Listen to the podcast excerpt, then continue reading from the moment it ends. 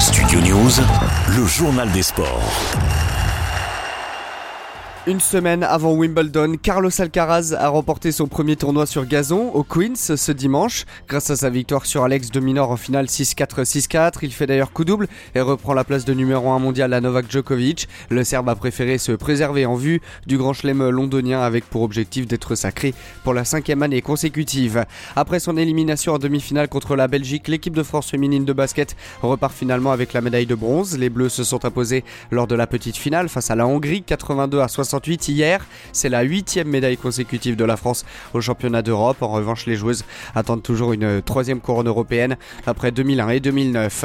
Une semaine avant le grand départ du Tour de France, le coureur de la Groupama FDJ, Valentin Madouas, a été sacré champion de France hier pour la première fois de sa carrière au terme d'une course folle. Et alors que tout le monde attendait Julien Alaphilippe, le Breton a clairement été le plus fort sur un parcours très exigeant. Il devance son coéquipier Rudy Mollard et Julien Bernard et succède ainsi à Florian Sénéchal. Une course à oublier pour les deux pilotes français sur le Grand Prix MotoGP des Pays-Bas, Johan Zarco et Fabio Quartararo ont chuté ensemble en début de course au lendemain du premier podium du Niçois sur le format sprint, tandis qu'après euh, trois podiums d'affilée, Zarco n'a marqué aucun point au classement et puis l'Italien Francesco Bagnaia s'est lui imposé et prend le large en tête du championnat du monde.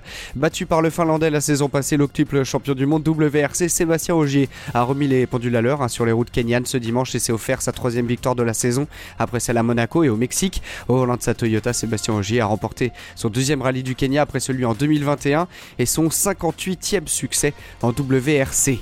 Enfin, l'équipe de France Espoir se rapproche des quarts de finale de l'Euro de football après sa victoire hier contre la Norvège 1-0. Michael Olise a marqué le seul but de la rencontre avant de sortir sur blessure, touché à la cuisse gauche. Les Français enchaînent ainsi avec un deuxième succès en deux matchs avec 6 points au classement.